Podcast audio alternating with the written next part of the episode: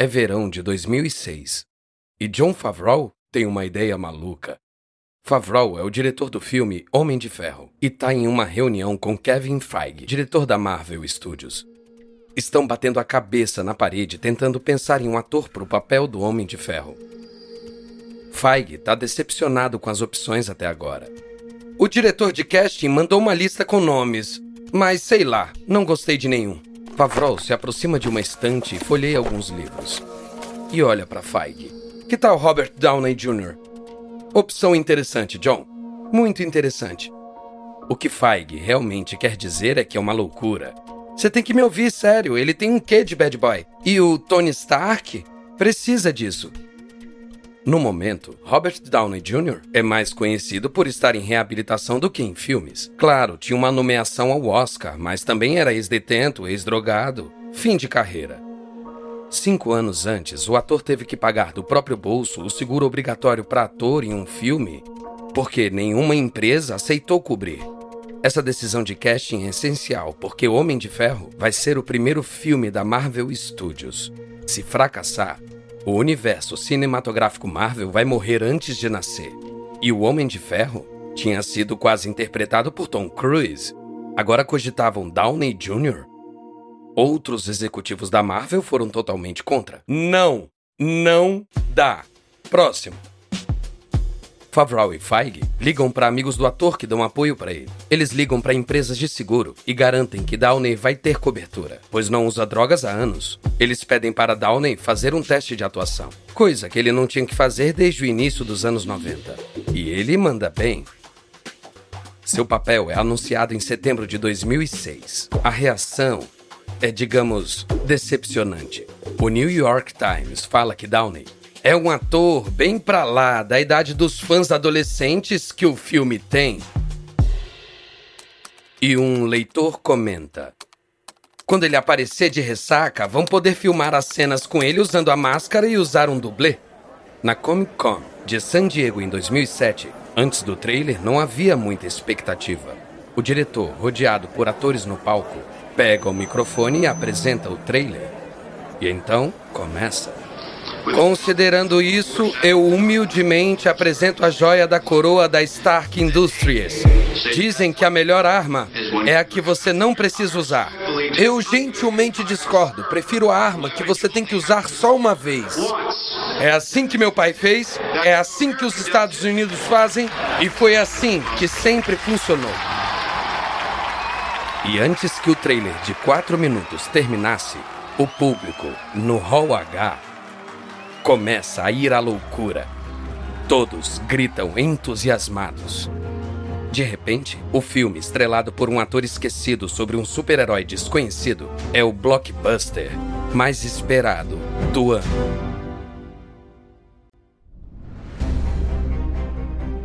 Da Wondery. Esse é o Guerras Comerciais. Eu sou Lucas Soledade.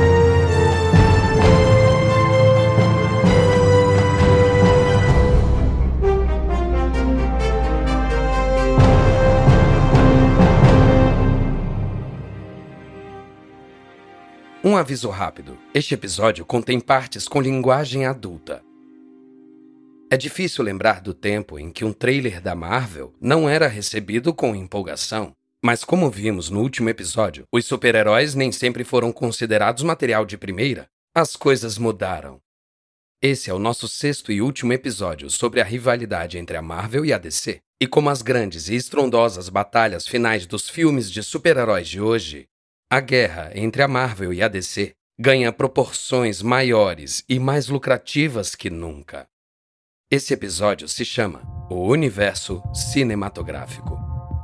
O sucesso atual dos super-heróis se deve ao trabalho da Marvel Studios na última década. O Homem de Ferro foi só o começo. O estúdio lançou vários filmes de sucesso depois da grande recepção do primeiro. Agora, 17 filmes depois, não mostra sinais de que vai desacelerar tão cedo. 17 sucessos seguidos. Isso não é comum em Hollywood. Como a Marvel está conseguindo? Pode ter sido graças a uma decisão que a Marvel tomou antes do primeiro filme chegar às telonas. O estúdio pegou um conceito que ajudou a Marvel a se destacar da DC desde os anos 60 e que fez os leitores ficarem alucinados pelas histórias e personagens desde aquela época. Lembra do David Maisel, o executivo de cinema que ajudou a lançar a Marvel Studios ao financiar seus filmes em 2005? Ele tem outra ideia. Maisel não é só um cara formado em Harvard com experiência em Hollywood. Ele cresceu lendo gibis e conhece todos os truques das HQs. Maisel se pergunta: e se os personagens pudessem se encontrar nos filmes? Como acontece nos quadrinhos? Aí, cada filme vai levar ao próximo filme, e depois do primeiro filme, todos são praticamente uma continuação. Maisel descreveu o universo cinematográfico Marvel. A ideia de que todos os personagens vivem no mesmo mundo e podem interagir. Personagens menores que vão ser protagonistas no ano seguinte são apresentados no filme atual. Os acontecimentos de um filme têm consequências nos próximos. O MCU, como os fãs falam em inglês, até permite que os personagens pulem de programas de TV da Marvel para os filmes e vice-versa. A execução dessa grande ideia começa com o Homem de Ferro. Ou melhor dizendo, nos últimos segundos de Homem de Ferro. Depois dos créditos do filme, existe uma cena extra. Samuel L. Jackson faz uma participação especial interpretando o chefe de espionagem Nick Fury. Você acha que é o único super-herói no mundo? Tony Stark, você se tornou parte de um universo maior. Só que ainda não sabe. Quem é você? Nick Fury, diretor do Shield. Ah, tô aqui para te contar da iniciativa Vingadores. Nos anos seguintes, a Marvel lança filmes como Hulk, Thor e Capitão América. Todos fazem sucesso. A Disney compra a Marvel Studios por 4 bilhões de dólares. A Disney surpreende comprando a Marvel em 2009, o que faz analistas e investidores torcerem o nariz. Uma empresa que tinha declarado falência apenas 13 anos antes. Com base no que tinham conquistado até aquela época, 4 bilhões parecia dinheiro demais. Por alguns anos, a compra gera dívidas. Até que em 2012 vem Os Vingadores. Depois de anos apresentando personagens Marvel em filmes individuais, todos se juntam em um mega blockbuster. Homem de Ferro, Capitão América, o Hulk, Thor, todos se juntam para salvar o mundo. Para melhorar, o filme é dirigido por Joss Whedon, adorado pelos fãs. É o suficiente para fazer o coração dos fãs de quadrinhos bater mais forte, além de atrair outros públicos, milhões de espectadores. Na verdade, o sucesso dos Vingadores é a prova de como o universo expandido de personagens da Marvel expandiu também a legião de fãs. Os Vingadores arrecadam um bilhão e meio de dólares. Com o sucesso do filme, Parece que a Disney comprou a Marvel por uma ninharia. E a empresa mal começou a explorar seu catálogo de 5 mil personagens. Enquanto a Marvel faz todo esse sucesso de bilheteria, o que a DC está fazendo? A DC? Ah, a DC está lutando. O que eles precisam é de um universo cinematográfico próprio, mas eles não são rápidos no ataque, e isso nunca é bom quando o assunto é super-herói. A DC se reestrutura. DC Comics, a empresa de quadrinhos, é integrada à nova empresa chamada DC Entertainment, focada em filmes e séries. E a sede muda para Los Angeles para ficar mais perto dos estúdios de gravação. Depois de 75 anos, a DC Comics sai de Nova York. É um triste momento para funcionários e leitores de longa data. Um ex-editor faz uma visita melancólica ao escritório na Avenida Broadway, 1700. E quando sai do elevador, vê que o mural do super-homem está sendo retirado do lobby que enfeitou por anos. Ele quase começa a chorar. A mudança ilustra o fato de que o valor dos super-heróis não está mais nas páginas dos gibis. As histórias em quadrinhos se tornaram fonte de pesquisa e desenvolvimento de roteiro para os filmes e séries. A primeira tentativa da DC de competir com a Marvel acontece com o filme Lanterna Verde de 2011. É um fracasso enorme. A próxima tentativa tem que ser melhor. A pressão aumenta. Para estrelar o um novo filme, a DC seleciona o seu personagem mais confiável, Super-Homem. A Warner Bros. escolhe o diretor Zack Snyder para orquestrar a produção. Snyder é conhecido pelo seu estilo visual único, imagens escolhidas diretamente dos gibis pintados com cores desbotadas e ação exagerada em câmera lenta. Ele não é exatamente conhecido pela profundidade dos personagens ou pelo humor, dois dos elementos que funcionam na Marvel e que fizeram o Super-Homem de 78 um clássico moderno. O filme de Snyder, O Homem de Aço, traz uma versão atualizada do Super-Homem. O herói é sombrio e temperamental. A ação é mais violenta.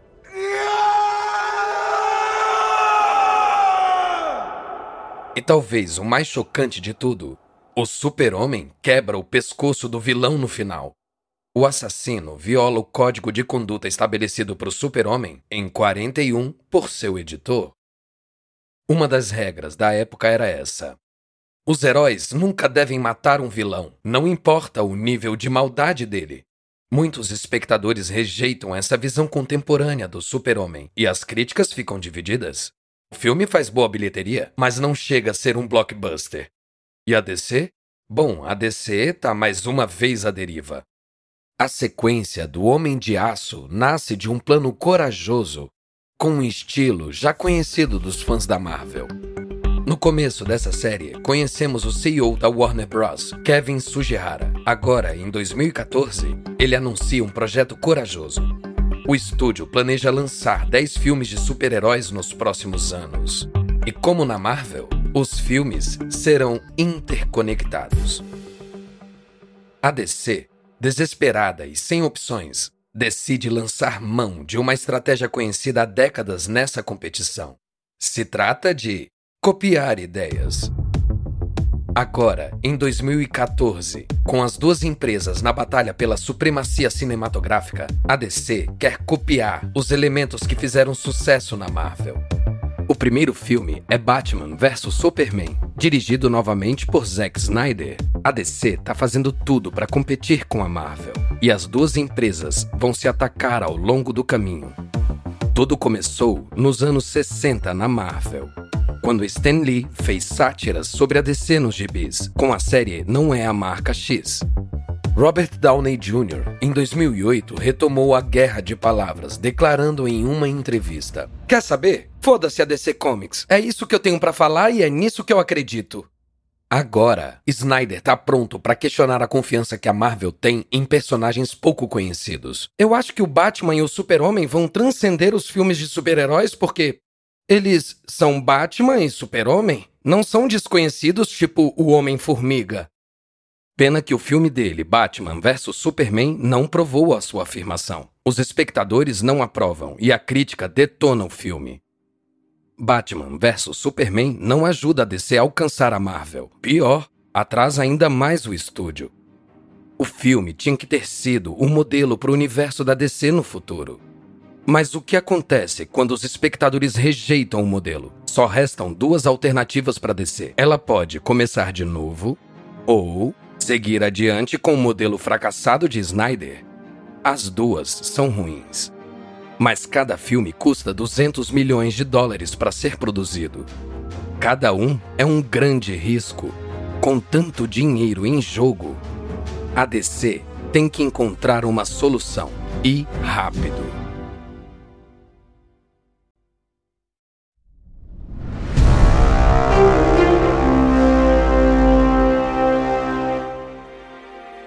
Enquanto a DC anda aos trancos e barrancos, a Marvel tá bombando. Snyder pode ter criticado os personagens desconhecidos da Marvel, mas o estúdio provou que pode fazer qualquer personagem obscuro virar uma mina de ouro.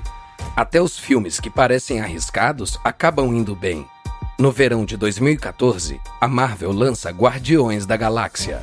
É sobre um grupo meio esquisito de aventureiros no espaço que muitos fãs de quadrinhos desconhecem. Um dos protagonistas é uma árvore que fala: Sou Groot. E daí? Sou o Groot.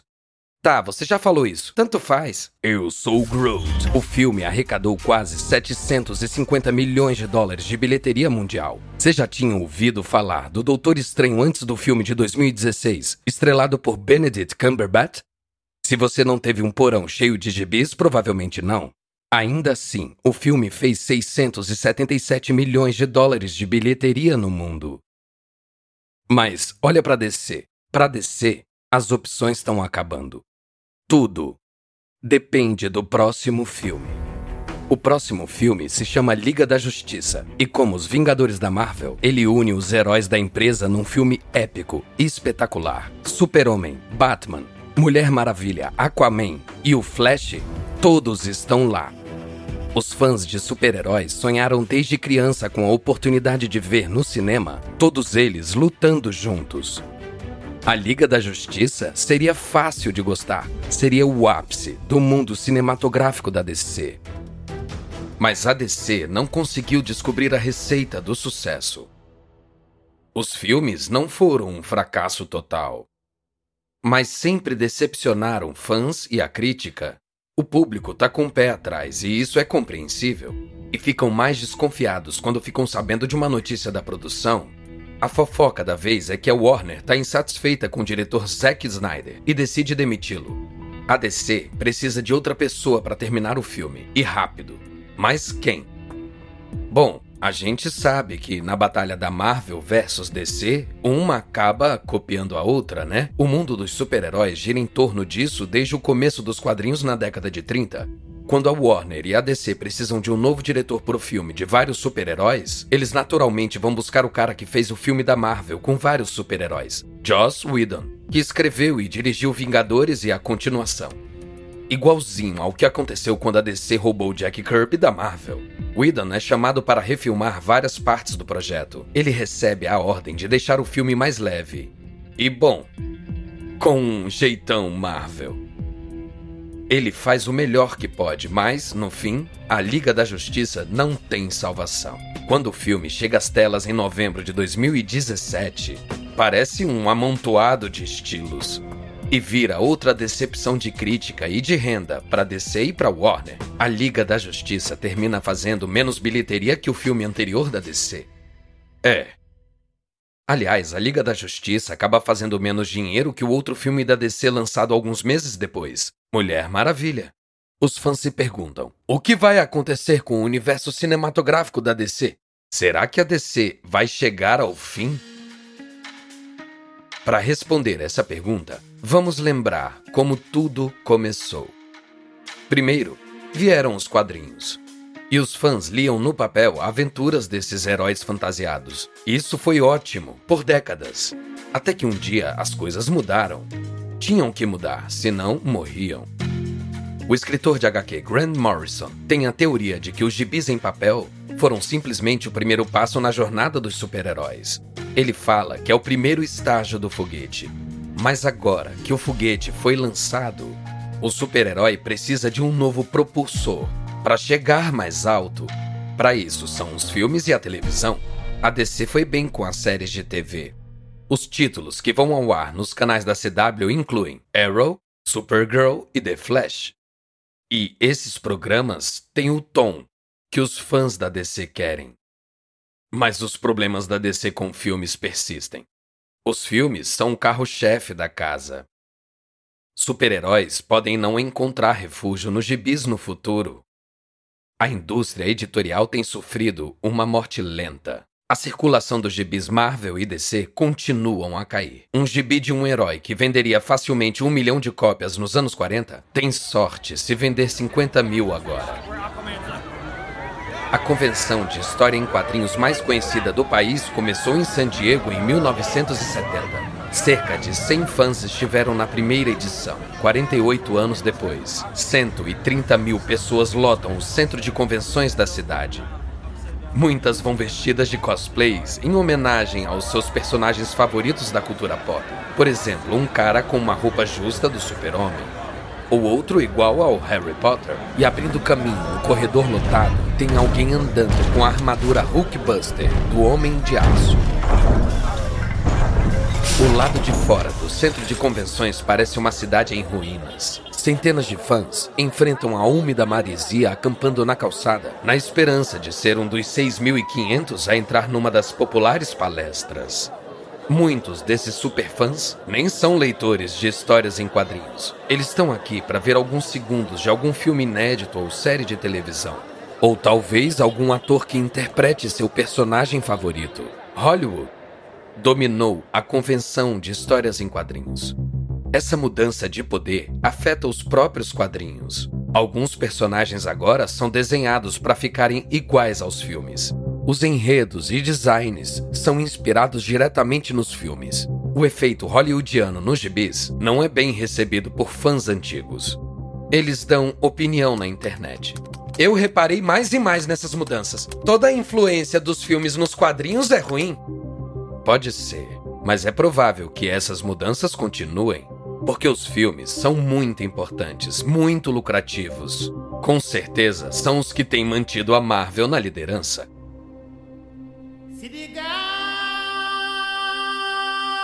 Por exemplo, o último sucesso da Marvel, Pantera Negra. Como a própria empresa, o filme é uma história improvável de sucesso. Por anos, as pessoas falavam que o personagem era muito obscuro para ter um filme para ele. Falavam baixinho que o público não veria um super-herói negro. Nossa, como eles erraram feio. Desde o lançamento, Pantera Negra se tornou o super-herói de maior bilheteria da história, ultrapassando até os Vingadores.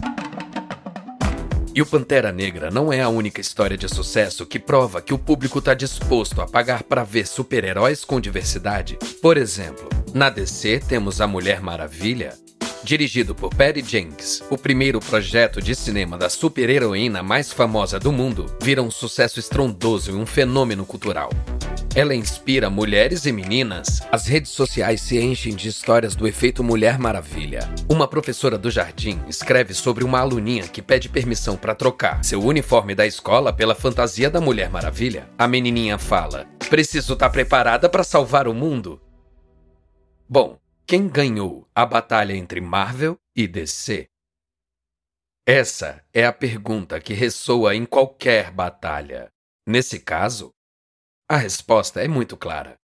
A Marvel venceu. A empresa que nasceu no submundo da indústria ultrapassou a DC nas vendas em 72 e nunca mais saiu da liderança. É 14 de julho de 2017 e uma multidão ocupa o centro de convenções de Anaheim, Califórnia. Estão lá para a Expo D23, que celebra o mundo Disney. Hoje, a empresa está homenageando 10 lendas que fizeram grandes contribuições para a mitologia Disney. Entre eles, Stan Lee e Jack Kirby. Você lembra deles, né? Os dois homens que deram início ao universo Marvel nos anos 60. Kirby faleceu no ano de 94, mas Stan Lee está aqui, em pessoa, surpreendentemente vigoroso aos 94 anos. Quando aceita o prêmio, Lee faz uma reflexão sobre o seu sucesso e sobre ter chegado tão perto das conquistas de outro homem que construiu um gigante do entretenimento, Walt Disney. Lee se emociona ao falar. Eu amava Walt Disney, então, para mim, ele era mais que um homem, era uma inspiração, ele representava um objetivo, queria ser como ele. E pensar que hoje eu tô aqui na casa que Disney construiu, a gente homenageou o Jack. E agora a gente está falando do mundo Disney. Não posso descrever esse momento fantástico. Eu agradeço vocês. Aquelas ideias criativas e até ridículas que Stan Lee, Jack Kirby e que outros artistas projetaram no começo dos anos 60 agora servem como base fundamental para um império multibilionário. Os personagens da Marvel estão em parques de diversão, estão estampados em camisetas em lojas de departamento, estão em várias séries famosas na Netflix. Mas olha, não pense que a DC já era. Não dá para deixar de lado uma empresa que tem Super-Homem, Batman e Mulher Maravilha, né? Nesse momento, sim. Eles estão perdendo para Marvel. Mas a gente viu essas duas empresas renascerem das cinzas antes. Os personagens que essas duas empresas têm são eternos. E muita coisa pode acontecer no futuro. Como qualquer fã de quadrinhos sabe, Nenhum super-herói morre para sempre, como o Super-Homem, que voltou dos mortos diversas vezes. Pode apostar. A DC vai voltar.